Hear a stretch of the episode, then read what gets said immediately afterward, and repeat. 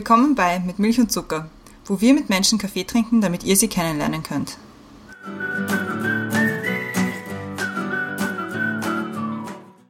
Willkommen zurück bei Mit Milch und Zucker. Neue Woche, neue Folge. Mein Name ist Christiane und im Zoom-Fenster über mir ist, wie schon seit, ich glaube, gefühlt 30 Jahren, die Brenda. Hallo Brenda. Hallo Christiane. Und im Fenster unter mir ist wie immer unsere Gästin, heute wieder eine Gästin, und zwar die Lena. Hallo. Hallo. Die Lena ist 30 Jahre alt, wohnt zurzeit in London seit äh, Oktober. Und davor warst du in Wien. Und wenn man sich deinen bisherigen Lebenslauf so anschaut, hat das sehr viel mit Pressearbeit und Journalismus zu tun. Du hast zum Beispiel einen Bachelor in Journalismus an der FH Wien gemacht, hast als freie Journalistin gearbeitet und das aber auch vorkommt oder sehr einen prominenten Stellenwert hat, sagen wir so, ist Kunst und Schauspiel, dass das auch eine große Rolle spielt. Du warst nämlich zum Beispiel auch an der University of Edinburgh und hast dort History and English Literature studiert, an der Uni Wien einen Master in Zeitgeschichte und bist eben momentan im Masterstudiengang für Acting an der University of Essex. Und deswegen bist du in London und deswegen übergebe ich jetzt an die Brenda für das Thema. Danke, Christiane, für das Thema. Ja, sehr viel. Also wir haben uns das Thema ein bisschen überlegt, zusammengefasst. Also eigentlich haben wir mehrere Themen auf einmal. Wir haben versucht, in eine Überschrift zu bringen. Und zwar London Calling, Auswandern mit Brexit und Corona. Mach es, bevor du bereust, das nicht getan zu haben. Und wir haben uns gedacht, wir wollen ja mit dir überreden, was es heißt, irgendwie sich erstens mal zu entscheiden, überhaupt schon ins Ausland zu gehen, dann irgendwie so Gefühl Hiobsbotschaft nach Hiobsbotschaft zu bekommen und dann irgendwie sich mit Brexit auseinanderzusetzen, mit Corona, mit Lebensumständen, ich glaube, die wir uns alle jetzt irgendwie nicht so vorstellen können, wie das so ist, aber wie man trotzdem irgendwie mit Leidenschaft und Mut weggeht und was Neues macht und irgendwie was ganz anderes macht. Und dann wollen wir natürlich mit dir über Theater reden und über deine Pläne und ob du bleibst in London, ob du kommst, ob, wie das alles weitergehen wird. Aber wir beginnen wie immer mit den Questions to go und die Christiane hat die erste. Ja. Bist du bereit? Ja. Vorspeise oder Nachspeise? Nachspeise. Als Kind wollte ich werden? Ich wollte als Kind sehr lang zum Zirkus gehen und dann wollte ich Detektivin werden beides irgendwie nicht passiert. Der beste Ratschlag, den ich jemals bekommen habe? Ich weiß nicht, ob Ratschlag, wahrscheinlich viel verschiedene, aber ein, ein Satz, den eine Freundin zu mir gesagt hat, der irgendwie, der mir sehr hilft und es ist sehr banal, ist, manchmal ist das Leben scheiße, aber es wird dann auch wieder besser. Und ich finde, das ist so, das ist so, also mir hilft das so, diese, dieser Gedanke, das ist normal, manchmal ist es einfach so. Was ist dein geheimes Talent? Ich kann mit den Ohren wackeln. Das kann ich. Welche Rolle möchtest du unbedingt mal spielen? Das ist auch was, was boah, das ist voll schwierig, weil es urviel verschieden, weil es urviel gibt. Ich spiele ich spiel voll gern und ich, ich bereite mich jetzt gerade vor Männerrollen. Weil ich finde, Frauenrollen sind sehr oft, entweder du bist in wen verliebt oder du bist vergewaltigt worden oder du das und wir proben gerade Richard II und ich spiele King Richard und das ist sau cool, weil du spürst jemanden, der in Krieg zieht mit einem Schwert. Und ich würde urgern mal so, ich würde urgern mal irgendeinen Film machen, wo ich so auf einem Pferd bin mit einem Schwert und irgendwie so sowas. Ernsthaftere Sachen in allen Ehren, aber ich finde das cool. Mein liebstes Wort ist? Ein Wort, das ich, ich weiß nicht, ob es ein Lieblingswort ist, aber ein Wort, das ich sehr viel verwende, ist mir gesagt worden, ist voll. Ja, voll. Ich kann nicht genug kriegen von? Wo ich mich nie abessen kann, ist Wassermelone alles andere brauche ich dann immer Pause, wenn ich sehr viel ist davon. Und ja, und ich glaube, sonst von Musik und Tanzen ist was, wo, ich, wo man auch nie fad wird. Ja. Abschalten kann ich am besten bei? Abschalten kann ich am besten, wenn ich mein Handy abschalte und aus dem Haus gehe. Mein liebster Geruch ist? Wenn man eine frisch ausblasene Kerze. So riecht es an Weihnachten nach dem Christbaum. Danke sagen möchte ich. Wahrscheinlich Klassiker meiner Familie, die alles, was ich so an Herumziegerei mache und Neuanfängen mitmacht.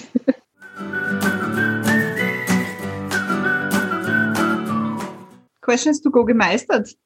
Ja. Sehr schön, sehr schön, sehr schön. Und deswegen fangen wir gleich an mit der ersten Milch- und Zuckerfrage und in, gehen quasi ins Thema rein. Und zwar ist das, was ist oder war ein guter Kaffee für dich? Ein guter Kaffee, also ich finde der erste in der Früh also ich trinke nur einen Kaffee am Tag und das ist der, ist das Erste, was ich in der Früh mache, ist, ich trinke, ich mache Kaffee. Und dann stehe ich mein Kaffeeheferl aufs Nachtkasten und mache Yoga und trinke nebenbei meinen Kaffee und das ist mein, mein Me-Time in der Früh. Und sonst, ja, und ich trinke meinen Kaffee schwarz. Das habe ich irgendwie angefangen. Ich habe meine Kaffeemaschine, ich habe mein Bialetti mitgebracht nach London, was alle meine britischen Freunde sehr lustig finden. Ich, aber es ist wichtig, es ist wahnsinnig wichtig, in der Früh einen guten Kaffee zu haben. Und ja, also so fertig, ich verstehe so Nescafé-Sachen, verstehe gar nicht. Ja, und das ist mein guter Kaffee. Und sonst, ich trinke so, ich mag Cappuccino und sowas, aber das ist mehr so eine Wochenende im Kaffeehaus-Sache. Ja, und ich trinke ich trink halt wahnsinnig, also ich trinke halt für mich wenig Kaffee, weil ich nicht ins Kaffeehaus und ich bin in keinem Büro, wo ich eine Ausrede brauche, dass ich aufstehe und aussehe. Also, ich, also ich meine, in der Zeit, wo ich noch oft in London war, wegen meinem Opa, meiner Familie, war das immer das Beste, zu Costa zu gehen und einen Kaffeelatte mit Kokosnussmilch zu trinken. Weil die haben einfach die beste Kokosnussmilch. Aber da muss ich, ich mag Kokosmilch und ich mag Sojamilch und ich mag, und ich mache mein Porridge mit Oatmilk, aber im Kaffee kann ich kapselige Milch. Ich weiß nicht warum, ich halte das nicht aus. Im, Im Kaffee brauche ich Kuhmilch. Nein, ich finde ich find beim Costa, aus irgendeinem Grund, das ist die einzige, die, die ich vertrage. Also, Okay. ist, Ja. also auch die Eist-Variante ist super. Mhm. Im Wahrheit ist es dann, glaube ich, einfach Milch. Ja, wahrscheinlich, aber muss ich mal probieren, wann Costa wieder offen hat. Wobei manche haben offen. Echt? Also bei To Go darf man ja machen. Es gibt ja sehr viel, also es, es ist ja, der Lockdown ist es, es gibt ja Pubs To Go einfach. Die Pubs schenken Bier aus, nur halt auf der Straße. Ja. Also das ist Next Level, das machen sie in Wien noch nicht. Aber in Wien haben so Ja. Starbucks und sowas haben auch offen. Also so To-Go-Kaffee Ja. geht schon. Aber die, die Bars oder so, so To-Go-Cocktails, ist eigentlich schade, aber haben sie nicht. Das ist cool. Es ist cool. Ich meine, die Leute sind halt, natürlich sind dann Leute in Gruppen da vor dem Lokal. Okay, ja. Also wenn man also finde ich, am Wochenende so an der Themse oder so entlang geht, da sind alle mit dem Bier Mhm. und gehen halt spazieren mit einem Bier. Wie schaut's prinzipiell gerade aus in London? Weil London ist ja so ähnlich wie Wien, nur viel größer, halt eine extreme Touristenstadt. Also es sind sehr, sehr viele Touristen unterwegs, sehr viele Menschen, die sich durch äh, sämtliche Straßen schieben. Wie wirkt das momentan, wenn überhaupt nichts los ist? Oder halt nur irgendwie so Leute, die auch in London wohnen, unterwegs sind? Ja, es ist, ich finde es ganz cool. Also ich, ich bin ein bisschen außerhalb von London. Bei uns ist sowieso rote Hose. Aber ich, ich schaue, dass ich hin und wieder reinfahre am Wochenende und ich nehme immer ein bisschen eine andere Gegend vor zum Spazierengehen, dass ich so ein bisschen rauskomme. Und ich finde es irgendwie cool. Ich war letztens in Notting Hill, das ja einfach immer gestopft voll ist. Ähm, so eine richtig, arge Touri-Gegend und das war leer. Und das ist schon irgendwie cool, das hat schon was. Ich meine, es sind wahnsinnig viele Londoner unterwegs natürlich, weil jeder einfach spazieren geht, aber es hat was, es ist ganz cool. Ich mag das. Ja, ich sehe immer deine Fotos und denke immer so, boah, ich vermisse London so. Es ist irgendwie so, aber irgendwie finde ich es dann auch wieder schräg, weil wenn man bei uns Nachrichten schaut, könnte man glauben, London ist praktisch Ausnahmezustand. Und eigentlich liegen dort die toten Menschen auf der Straße. Oder? Findest du nicht so, Christiane? Ja, auch voll. Also es wirkt so, als wäre das irgendwie Apokalypse und Ja, ich, also ich finde, ich kriege das nicht so mit. Also ich finde, also ja, ich finde ich find die Nachrichten immer ein bisschen, es ist seltsam, weil, es klingt so, als wäre da einfach, ja, als wäre Apokalypse und wird gerade die Welt untergehen und es fühlt sich nicht so an, es ist einfach Fahrt. Also es ist einfach, die Leute sitzen halt daheim.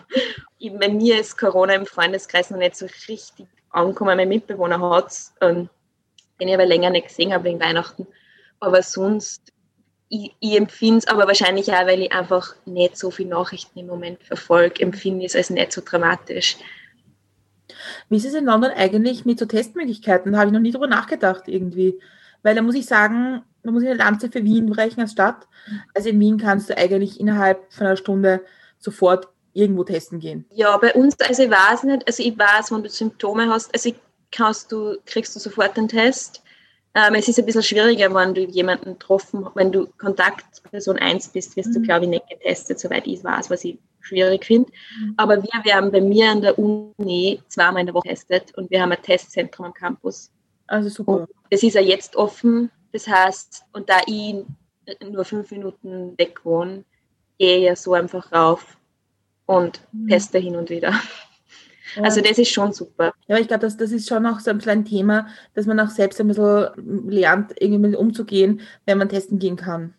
Hm.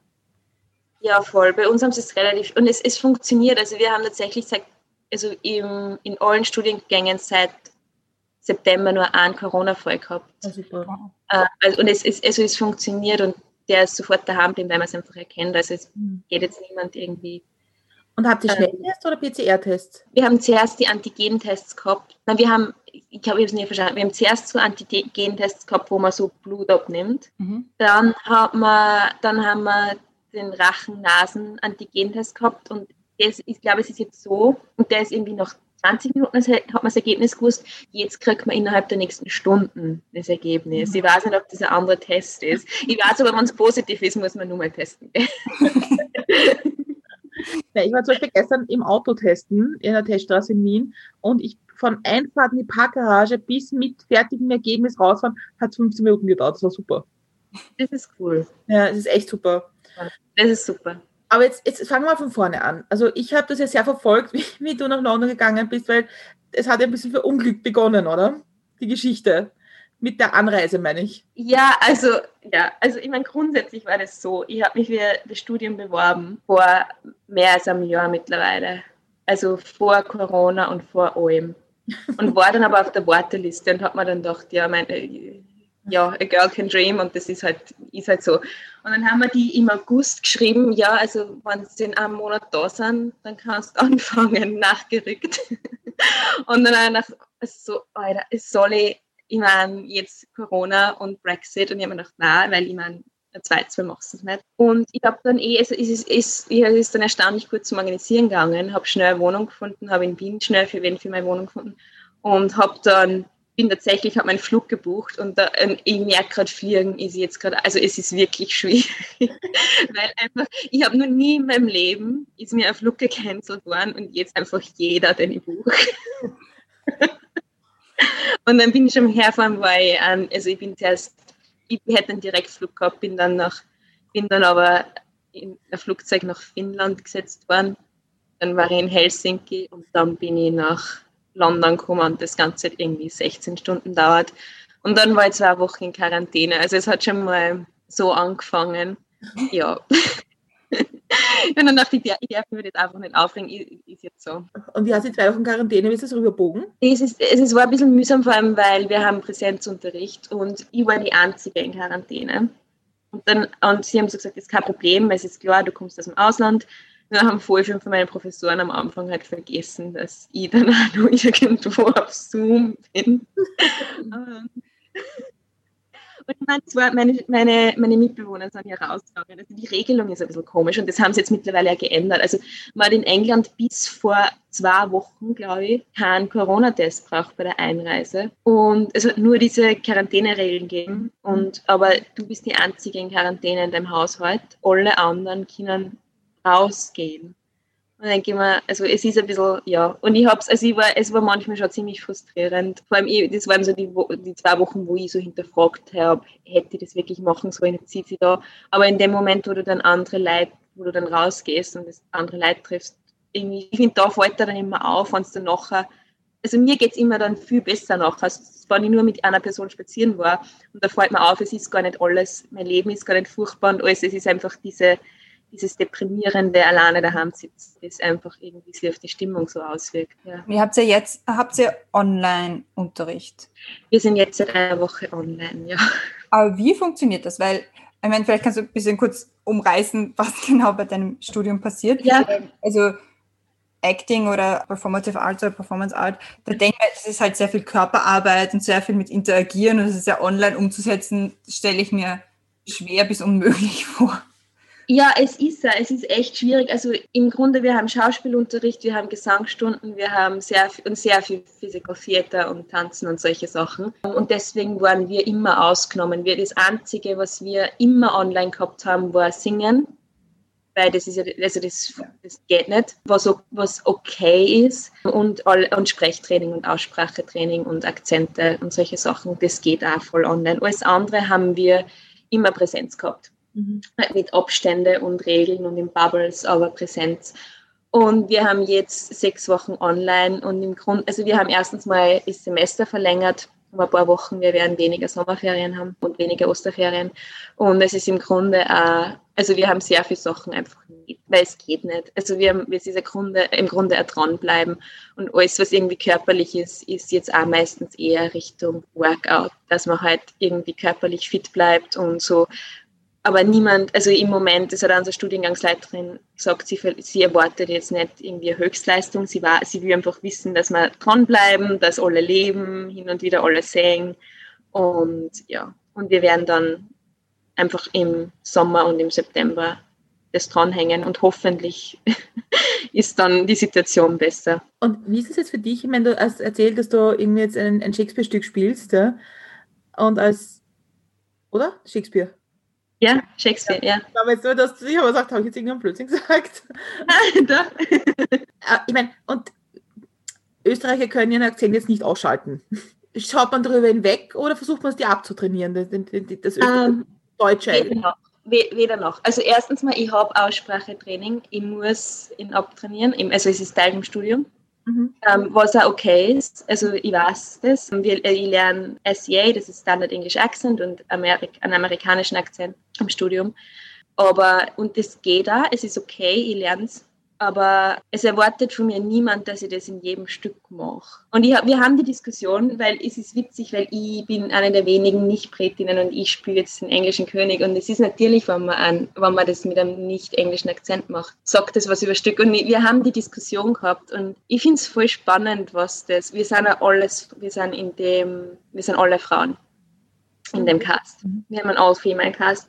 Und es macht da, also es macht da was im Stück. Ich finde ich bin schon gespannt, wie es wird, weil ich meine, wir haben jetzt nicht mehr als die ein bisschen gelesen, also bei Read-Throughs gehabt. Aber ich finde es ja nicht schlimm, weil also Shakespeare, wir haben letzte Woche, weil es, wir haben öfter jetzt Guest-Speaker, weil das ist einfach was, was man machen kann auf Zoom.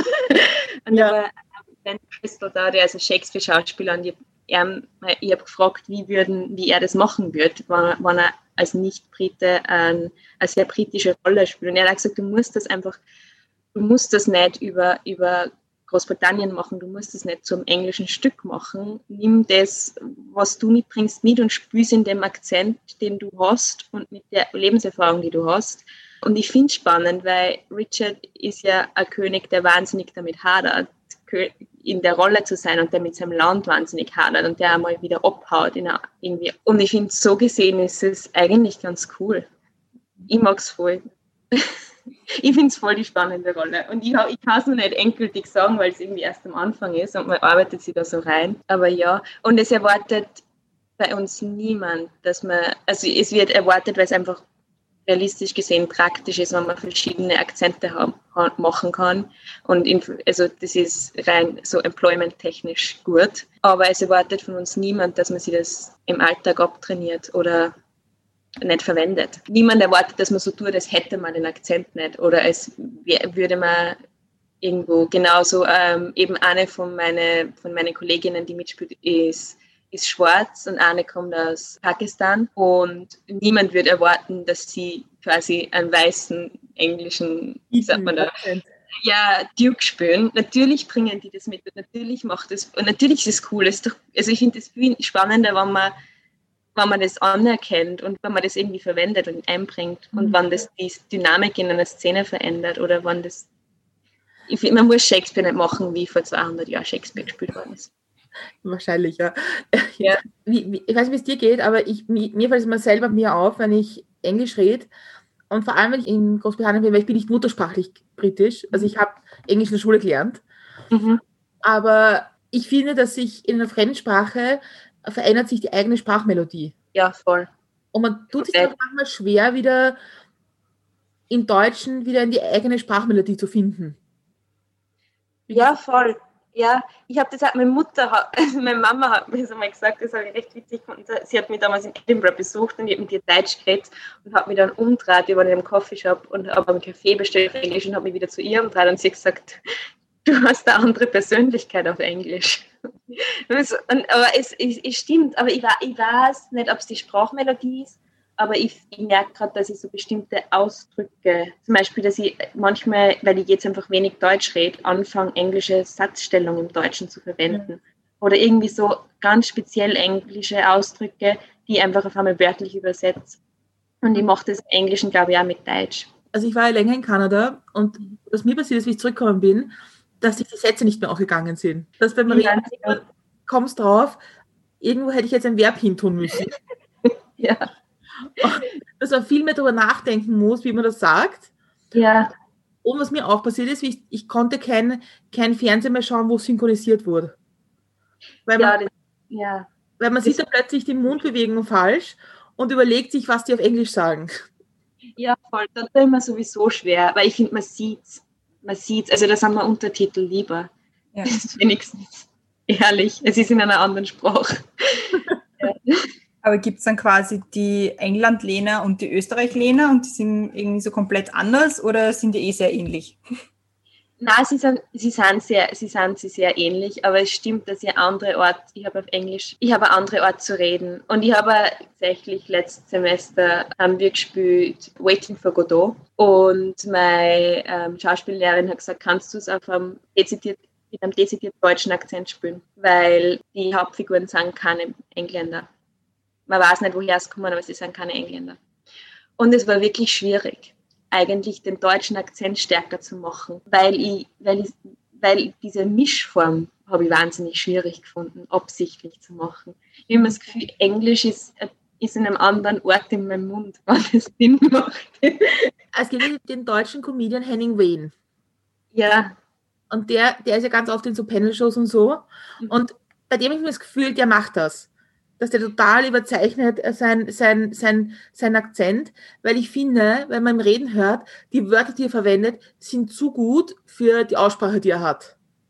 Ja, ich finde, also bei ihm, ich habe, was ich von ihm bisher gesehen habe, ich finde auch die, die Wortwahl ist, vor allem es ist so ein richtig Londoner Englisch. Mhm. So, wo man merkt, äh, das ist nicht einmal so ein Schulenglisch, das ist da gelernt. Mhm. Und dann, ich glaube, ja, ich glaube, das ist sein, sagt man, sein Markenzeichen und er, er spielt halt. Ja, jetzt, ich wollte sagen, go with it. Und das ist was, was auf Deutsch nicht, ich, ich hätte gerade fast, der geht damit gesagt. Geht auf Deutsch nicht. Das sind diese Sachen. Die ich habe das, ich habe es in Kanada gehabt, da, da, ich habe in Junderberg gewohnt und eine, die bei mir im Zimmer gewohnt hat, hat immer, hat dauernd gesagt, don't even go there. Und ich, das kannst du aber auch auf Deutsch nicht übersetzen. Und dann geht er nicht hin. geht er nicht hin. Und dann redest du mit jemandem und willst du sagen, denkst du, warte.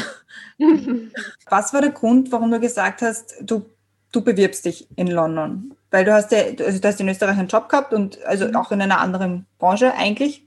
Ja. Und dann zu sagen, okay, ich gehe jetzt nach England und äh, mache jetzt Acting und studiere das jetzt. Wie war da der Schritt dorthin? Im Grunde war es, also ich habe in Schottland schon gelebt und da habe ich immer, seit ich da weg bin, so das Gefühl gehabt, ich will nur mal nach, nach Großbritannien. Mir war nicht unbedingt London so klar, aber ich, ich, mag die Sprache, ich mag das Land und ich habe immer das Gefühl gehabt, ich will mal zurück. Ich war zwischendurch auch in Brüssel und in Wien und bin immer viel herumgezogen. Es war jetzt das längste, wo ich seit langem an einem Ort war, die dreieinhalb Jahre in Wien. Und ich habe das halt immer schon voll, ich habe an der Uni Theater gespielt und habe das und ich tanze für und habe das immer als Hobby dann nebenbei gehabt und habe mir dann so nach das war auch echt, also mein Job, den ich gehabt habe, das war mein erster längerer Bürojob, wo ich mir echt nach drei Jahren dachte, okay, ich habe das Gefühl, ich muss wieder mal raus und ich muss auch was machen, wo ich nicht vom Computer sitze. Und ja, und dann habe ich mir gedacht, ich probiere das jetzt einfach mal, ich meine, was kann ich verlieren? Und ja, so bin ich da geendet. Oder mit jetzt da geendet hat es ja nicht. und, und vermisst aber diese, diese, diese sehr genaue Ab diesen sehr genauen Tagesablauf und sehr genaue Planung in einem Bürojob? Vermisst du es manchmal? Nein, also ich vermisse, ich glaube, erstens, ich habe das nicht wirklich gehabt. Dadurch, dass ich in der Politik- und Pressearbeit war, habe ich einfach eh sehr selten tatsächlich das Handy ausgeschalten und ich habe Wochenenddienste gehabt und also ich, ich habe jetzt keine, es war nie ein 9-to-5-Job und ich habe jetzt einfach auch einen sehr strikten Tagesablauf eigentlich. Ich habe jeden Tag, also jetzt online ist es weniger, weil es einfach kein, nicht geht und keinen Sinn macht. Aber ich habe eigentlich jeden Tag von neun bis sechs Unterricht. Relativ genaue Zeiten, wann ich Pausen habe. Also es ist im Moment gar nicht so viel, also zeitlich gesehen und das sozusagen, mein Tagesablauf ist nicht so rasend. Ich mache komplett andere Sachen, aber es sind sowohl mein Job in der Politik als auch jetzt mein Studium ist nichts, wo ich am Ende sage, ich höre jetzt auf. Und das war es jetzt und ich beschäftige mich jetzt bis morgen nicht mehr damit. Das habe ich ja vorher nicht können. Und das kann ich, ich kann das grundsätzlich sehr schwer, muss ich sagen. Leiten wir jetzt mal über in die zweite mit Milch und Zucker Frage. Und die finde ich bei dir besonders spannend, nämlich was kann man von dir lernen? Wirklich gute Frage. Ich finde mir voll schwer, sowas zu beantworten, wenn ich das Gefühl habe, ich, so, ich hasse das sowas. Was, ich hasse es nicht, aber ich tue mir voll schwer, was Positives also was sagen, das kann ich voll gut. Ich glaube, ich kann, dadurch, dass ich sehr viel mit Literatur und Schreiben studiert habe und sehr lang einen großen Twitter-Account betreut habe, wo ich in 140 und dann 280 Zeichen geschrieben habe, kann man von mir tatsächlich, glaube ich, schreiben lernen. Gut, ich glaube, das kann ich, weil es, das mache ich seit Ewigkeiten und ich glaube, ich weiß, wie man einen kurzen, guten Text schreibt. Und ich finde, das ist das Schwierigste überhaupt. Ich glaube, was man von mir vielleicht auf einer philosophischeren Ebene lernen kann, ist, ich kann mich wahnsinnig in Sachen reinsteigern und ich ziehe dann ein kleiner anderes Land, um das zu machen. und ich glaube, das ist auch was. Ich glaube, es gibt Leute, die das vielleicht machen wollen, aber irgendwie nicht machen. Und ich glaube, das kann man lernen. Ich glaube, man kann von mir lernen, dass es nie das Worst-Case-Szenario dann eintritt. Ich weiß nicht, ob das jetzt irgendwas, was ich gesagt habe, Sinn macht. Darf ich das zusammenfassen? Vielleicht kann man Mut von dir lernen ich tue mit dem Wort so schwer. Also, weil ich, ich weiß nicht, ob das was ist, weil ich finde, Mut ist was, wo ich, ich habe die Diskussion schon ein paar Mal gehabt, ich finde, Mut ist was, wo ich sage, okay, das kann voll schief gehen und das ist, oder das ist gefährlich und ich mache es jetzt trotzdem. Und ich triff so nicht Entscheidungen, ich vergieße einfach, welche Konsequenzen es haben könnte. Und deswegen glaube ich eher, ist meine Theorie da, dass man, dass man vielleicht dieses Mutigsein in der Form nicht, gar nicht so gibt, sondern dass es Leute, die was Mutiges machen, sind Leute, die, denen irgendwas so wichtig ist und die was unbedingt, so unbedingt wollen oder die, die, irgendwas für die irgendwas, die was so ernst nehmen, für die was so wichtig ist, dass sie es einfach, dass sie nicht drüber nachdenken, dass das schiefgekommen oder dass es gefährlich ist. Aber vielleicht ist es, vielleicht, vielleicht ist es Mut, keine Ahnung. Ja, das finde ich einen, guten, einen, einen nachvollziehbaren Ansatz. Es kann schon aber auch sein, dass man sagt, okay, ich habe jetzt die Konsequenzen abgewogen und sie sind es mir wert. Mhm. Ja, das stimmt. Das, das, stimmt. Also das Schlimmste, was passieren kann, ist auch okay. Ja, das stimmt. Ich glaube schon, dass es auch mit Mut zu tun hat, zu sagen, okay, ich möchte jetzt Schauspieler mich auf eine Bühne stellen, in einer fremden Sprache die größte Literatur zu spielen. Also, ich, also ich würde das eigentlich ziemlich direkt mit Mut bezeichnen. Okay, dann, ja, vielleicht ist es mutig. Ich, ich, ich weiß es nicht. Also wahrscheinlich ist es mutig, aber ich finde auch, also erstens mal, es kann nicht arg viel schief gehen. Das Allerschlimmste, was passieren kann, ist, dass ich das schlecht mache und dass das halt nicht hinhaut und dann fahre ich halt wieder nach, komme halt wieder nach Wien. Also ich finde, es ist nicht das, also ich finde, es ist, es ist eine große Entscheidung, aber es ist nicht das irre Risiko. Es gibt Leute, die auswandern, bei denen ist das, da steht weit mehr auf dem Spiel. Und ich finde auch mit, mit in einer anderen Sprache und, und mit, mit großer Literatur. Ich finde, es ist auch, ich finde, wenn man anfängt damit, ich weiß nicht, ob es Mut ist, weil ich habe Spaß damit und ich finde, das ist was Cooles und ich finde nicht, dass man keinen Respekt davor haben soll vor irgendwelchen uralten Schriftstellern, die Welt, die Klassikern, aber so ein bisschen relaxed damit umgehen, finde ich. Also ich würde es ich habe es jetzt deswegen als Mut bezeichnet, weil ich, also ich, ich glaube, ich kann mir für mich persönlich nichts Schlimmeres vorstellen, als mich auf eine Theaterbühne stellen zu müssen. Ja, das ist dann lustig. Ich finde es cool. Und ich, ich mag das. Und es ist, es ist eine der, und ich habe auch mit einer Schauspiellehrerin von mir darüber geredet und die hat auch gesagt, dass Frauen, also Frauen, die das mögen, machen irgendwann in ihrem Leben die Erfahrung, dass sie, wenn sie auf einer Theaterbühne stehen, alle anderen im Mund halten müssen und sie reden jetzt. Und die meisten den treffen. Und es stimmt, also ich muss, das klingt vielleicht, ich weiß nicht, ich klingt vielleicht ab, aber es stimmt, das ist ein, ich finde, das ist ein gutes Gefühl. Und ich, ich mag es. Und außerdem, man redet eh nicht, also man hat ja einen Text. Also ich finde auch dieses, dass man ja wenn anderen spielt. Mhm. Also ich finde es viel, also wenn ich jetzt auf einer irgendwo vorne stehen muss und einen Vortrag halten über was oder irgendwie was Schlimmstes, das war Journalismus FH, was vorlesen, was ich geschrieben habe. Das finde ich, da habe ich Angst davor. Aber ich finde, sich auf einen anderen Text einzulassen, finde ich cool. Und ich, ich habe, ich, ich stehe ganz gerne auf der Bühne. Und könntest du zum Beispiel auch was spielen, was du selber geschrieben hast? Oder hast du das schon mal überlegt? Oder hast ähm, ich habe es überlegt und ich habe ich hab in Edinburgh auch das Fach Playwriting gehabt und wir haben da immer wieder Szenen und selber geschrieben und ich bin jedes Mal gestorben. Also vor allem, du hast da was geschrieben und hast es an deine Studienkollegen geschickt und die haben das dann gespült und dann siehst du einfach das. Und manchmal, also manchmal war es ganz cool, wenn es tatsächlich halbwegs gut war, aber die meisten ersten Versuche sind ja nicht gut.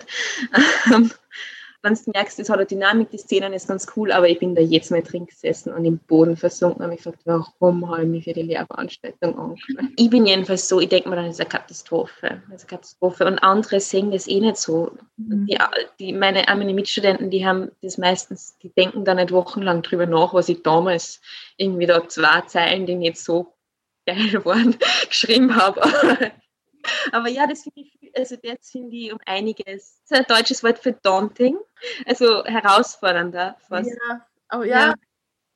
ja aber ich finde, das finde ich ja auch. Zum Beispiel, ich, mittlerweile lese ich nur mehr auf Englisch, weil ich finde, manchmal die, ist die deutsche Sprache nicht genau genug. Mhm. Ich finde, Englisch ist, ist da viel, also gerade so Gefühle beschreiben kann man auf Englisch besser, finde ich. Ja, das finde ich auch. Und es gibt auf Englisch einfach, also es gibt viele Wörter, die gibt es auf Deutsch. Und ich finde das Wort, das Wort awkward voll wichtig. Ja. Ja. Es gibt kein Wort, das seltsam beschreibt, aber socially. Also nicht irgendwie schaut komisch aus oder ist irgendwie, sondern wirklich diese, diese Stimmung, die in einem Raum sein kann ja. und zwischen Leid sein kann. Für das gibt es kein deutsches Wort. Ja. Dafür haben wir so tolle Worte wie Angst oder Kindergarten. Ja, Rucksack. Aber wenn man zum Beispiel jetzt an so praktische Dinge denkt, weil du bist ja doch von A nach B nach C und wieder zurückgezogen. Was sind so Dinge, die du so einfach praktisch gelernt hast beim, nach dem ersten Umzug, nach dem zweiten Umzug, nach dem dritten Umzug in verschiedene Länder? Was sind so Dinge, wo du sagst, das sollte man unbedingt beachten oder das muss man unbedingt machen und das habe ich mal vergessen und deswegen war das ganz schlimm? Ich finde, man packt grundsätzlich einmal zu viel. Weil ich finde, es gibt wenig Sachen, die man vergessen kann, die eine absolute Katastrophe wären. Und die meisten Sachen kriegt man überall. Also ich habe jetzt eher angefangen, das habe ich jetzt gemacht, so mehr Persönliches, weil ich habe jetzt wirklich wenig Bocken, eigentlich mehr persönliche Dinge mitzunehmen. Ich habe viele Fotos oder zwei, drei Bücher, die ich voll gern immer hin und wieder lese. Ähm, so Sachen wie Handtücher kriegt man überall und einfach diese praktischen Sachen Außer man zieht es wirklich auf länger und hat einen Umzug sagen, was ist was anderes, aber wenn man ins Flugzeug steigt, dann einfach diese praktischen Sachen vor Ort erledigen und nicht daheim. Ich weiß nicht, wenn man ankommt, sich schnell ein Handy besorgen und in England beim Doktor registrieren und solche Sachen. Ja. Aber wird das mit der Zeit leichter? Also wenn man jetzt dann zum zweiten Mal irgendwo hingeht, denkt man sich, ach, ich bin schon voll Profi und kann mir gar nichts. Ja, ich finde es leichter. Ich, ich habe jetzt auch, also wie ich nach Schottland gegangen bin, habe ich irgendwie zwei Wochen gehabt, bevor ich mit die Uni angefangen habe, irgendwie zwei Wochen, also jetzt habe ich, wie ich nach Brüssel gegangen bin, bin ich am Sonntag umgezogen und habe am Montag zum Arbeiten angefangen, weil ich habe am Donnerstag Masterprüfung gehabt. und jetzt ist der, war ich sofort in Quarantäne. Das ist sowieso, das ist sowieso eine spezielle Situation. Ich bin Österreich, von Österreich aus beim Tesco bestellt, damit am ersten Tag, wenn ich ankomme, was zum Essen da ist.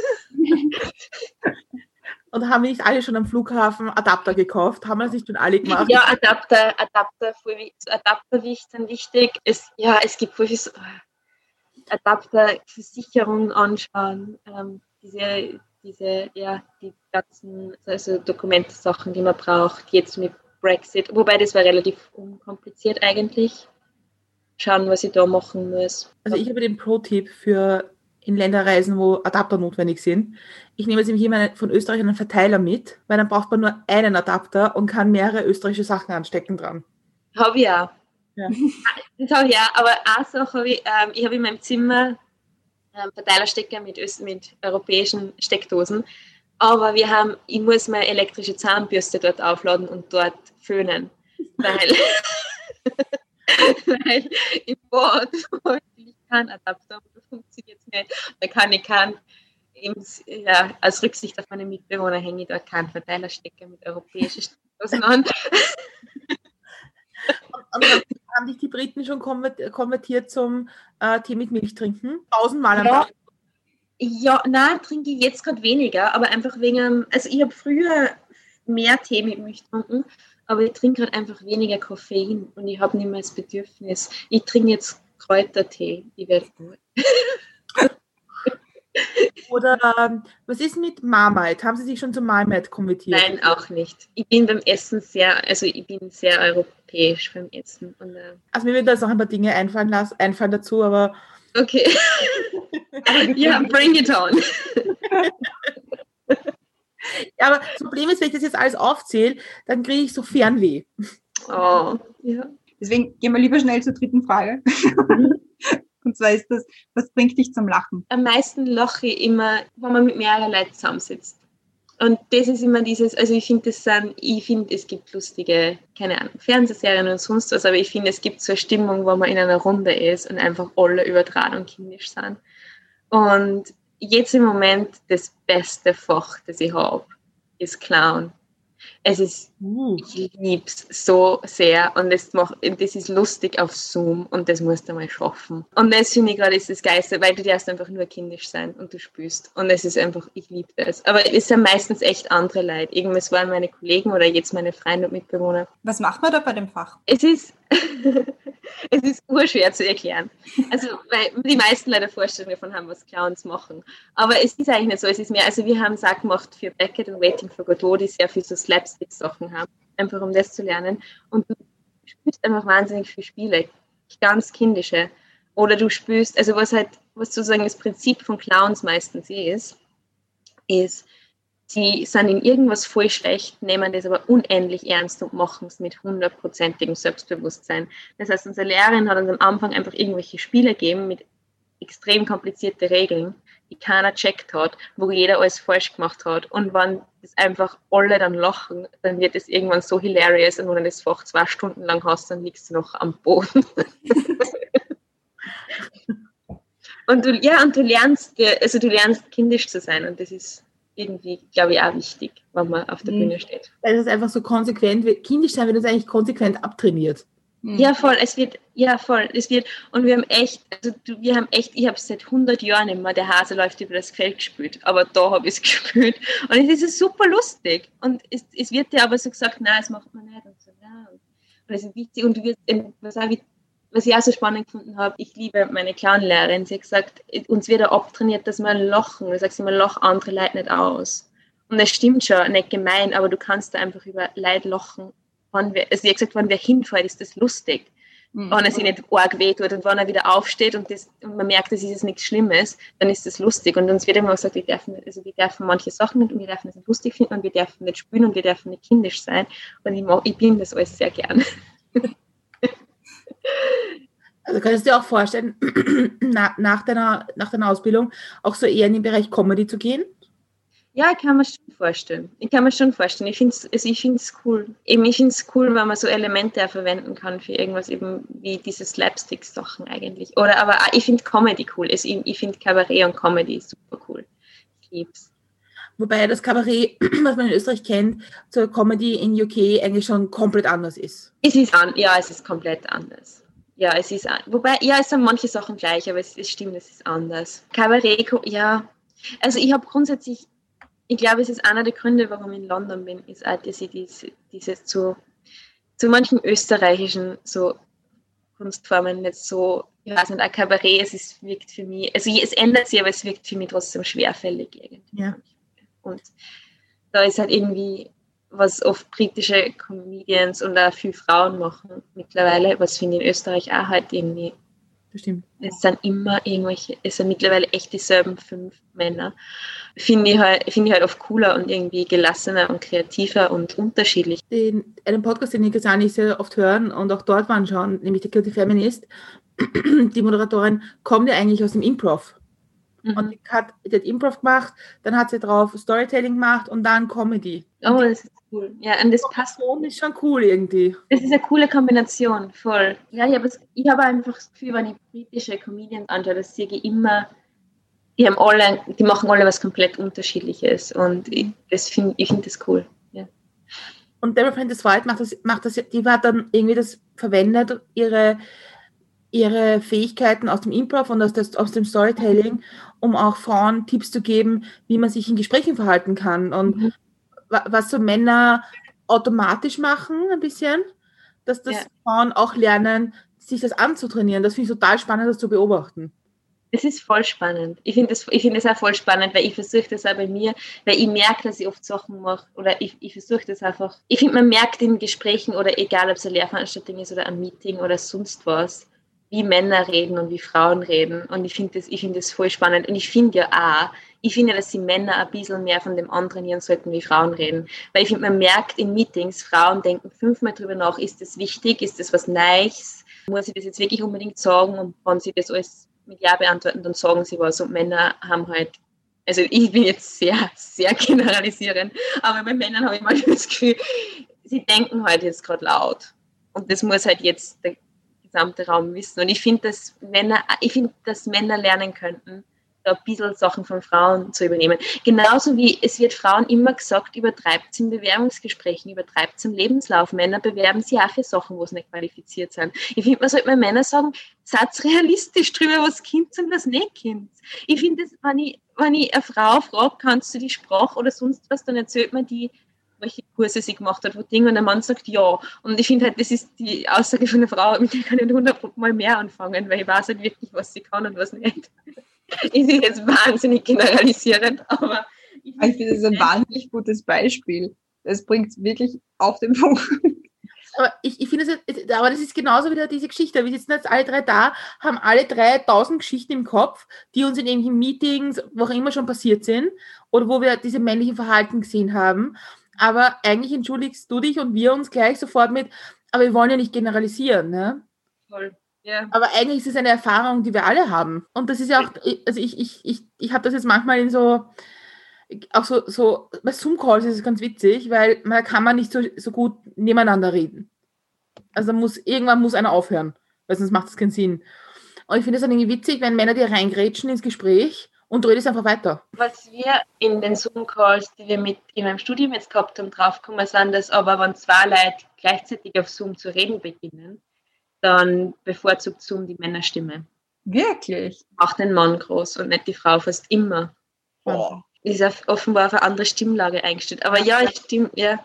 Es stimmt und ich weiß, also es stimmt, wir haben alle die Erfahrung gemacht. Das ist, äh, und Männern fällt das nicht auf. Also selbst wenn du sagst, also ich habe manchmal, ich, ich habe angefangen, es einfach zu sagen, zu sagen, hey, das habe ich vor zehn Minuten gesagt. Oder ja, ich, aber ich bewundere das Selbstbewusstsein manchmal bewundere es. Aber er sagt, ja genau, die Erfahrung habe ich auch schon gemacht. Also ich habe vor fünf Jahren mal mit wem geredet, der hat sich da auskennt und deswegen bin ich jetzt Experte. Nur das im Leben. Also ich bewundere das, also ich, ich bewundere das Selbstbewusstsein, das man haben muss, um das zu sagen. Es gibt, es gibt mit Deborah Francis Wise einen, White einen TED-Talk, wo sie es ein bisschen erklärt, so dieses, dieses Learning aus Improv und Stand-up in Meetings zu verwenden. Und sie zeigt, sie zeigt dann vor, wie sie da so steht und vor ihr sitzen halt Publikum und sitzen halt Leute und sie zeigt halt, was das, was das ausmacht, wenn sie beim Reden die Arme öffnet und auf jemanden zugeht, als wenn sie die Arme nicht öffnet, weil das wirkt dann halt und nach vorne sich beugt, weil es wirkt dann halt auch bedrohlich.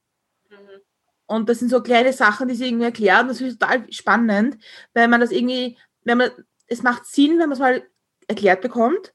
Und wenn man es nicht erklärt bekommt, weiß man das auch nicht, diese Schmähs ein bisschen, diese Tricks. Das ist voll spannend. Wobei ich finde, es wird dann von Frauen aber oft auch anders wahrgenommen wie von Männern. Also eine Frau, die bedrohlich auftritt oder autoritär wird, wird, wird komplett anders wahrgenommen wie ein Mann. Kannst du eigentlich ähm, Sachen, die du jetzt im Studium lernst fürs Schauspiel, denkst du dir dann manchmal, wenn du zum Beispiel jetzt auch früher in der Pressearbeit bei Meetings oder so, hast du dann manchmal so Routinen oder so Übungen im Kopf, wo du denkst, okay, ja, jetzt benehme ich mich mal so, als wäre ich die Person und trete so oder so auf. Also kannst du da was in den Alltag oder in den beruflichen Alltag mitnehmen? Ja, also ich glaube nicht unbedingt, ich bin jetzt die Person und trete jetzt anders auf, aber ich glaube, was man wahnsinnig mitnehmen kann, ist alles, was mit Stimme zum Tor hat. Alles Stimmtraining, weil das sind so Sachen, laut reden zu können, glaube ich, ist was, was, was man gut verwenden kann, vor allem in, irgendwie in einem unguten Meeting mit lauter Männern.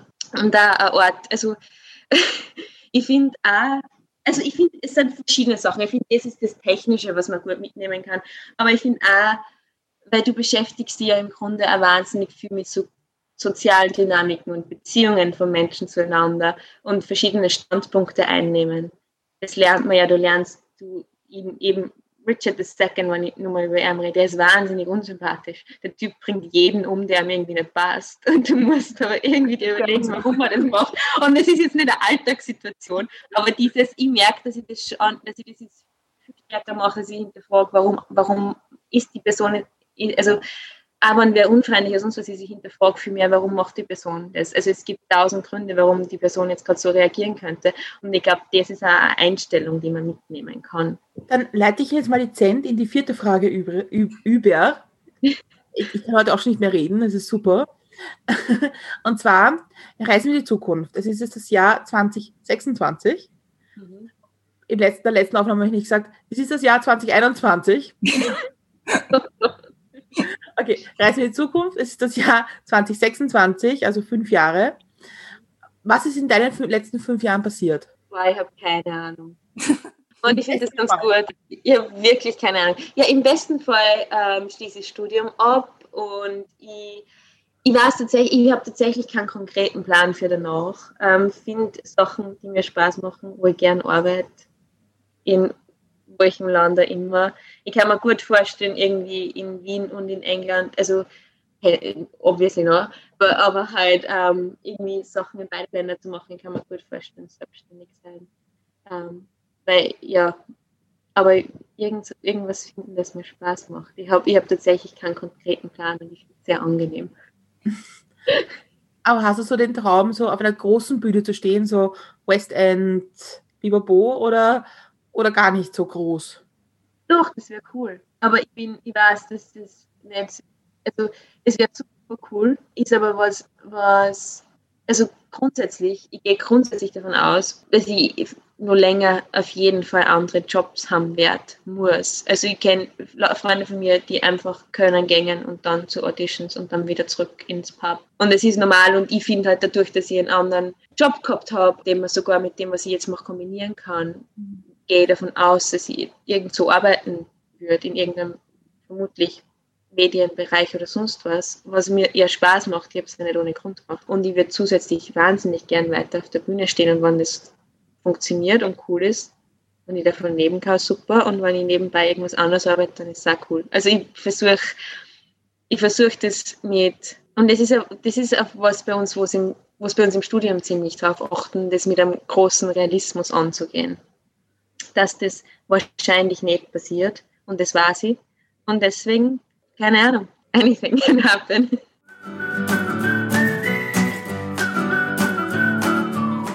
Dann würde ich sagen, das waren schöne Schlussworte. Anything can happen. Und damit sind wir auch am Ende unseres Gesprächs angelangt. Also fast, weil es folgen dann immer noch so drei, vier Fra Fragen, die wir übrig haben, mhm.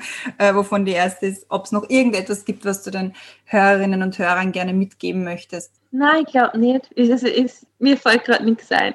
Okay. Wo kann man dich finden, wenn man was von dir sehen, lesen, miterleben, mitleben kann, will? Also Social Media bin ich am aktivsten auf Twitter. Da kann man mich mit Lena Lidl sehr schnell finden ich bin auch auf Instagram und versuche das ein bisschen mehr zu machen. Das ist nicht so. Aber da kann man mich finden, wenn man mitlesen will. Dann bleibt es mir noch Danke zu sagen. Und es war super spannend. Und ach, ich, ich, ich, also ich hoffe ja, dass wir dich alle noch besuchen können, solange. Ja, voll. Ich hoffe, es ist so schade. Also ich es echt schade. Der Gregor hat es ja schon angekündigt. Voll. Es wäre cool. Du musst kommen, sobald es geht. Ja, also da, sobald da geimpft ist, Bu Bu äh, Flugticket gebucht, kann ich aber auch. Ja. Und ja, dann hoffen, dass keine Regierung ganz kurzfristig durchtrat. ja, voll. voll. Und, ja. Also danke dir für, für, für das Gespräch und für die Offenheit und für die Einblicke in das Schauspielleben und in die Ausbildung und in deine Gedankenwelt. Danke euch. Und dann bleibt mir noch die letzte Frage zu stellen, und zwar, wie trinkst du jetzt deinen Kaffee? Schwarz. Mit, also mein verlängerter tatsächlich.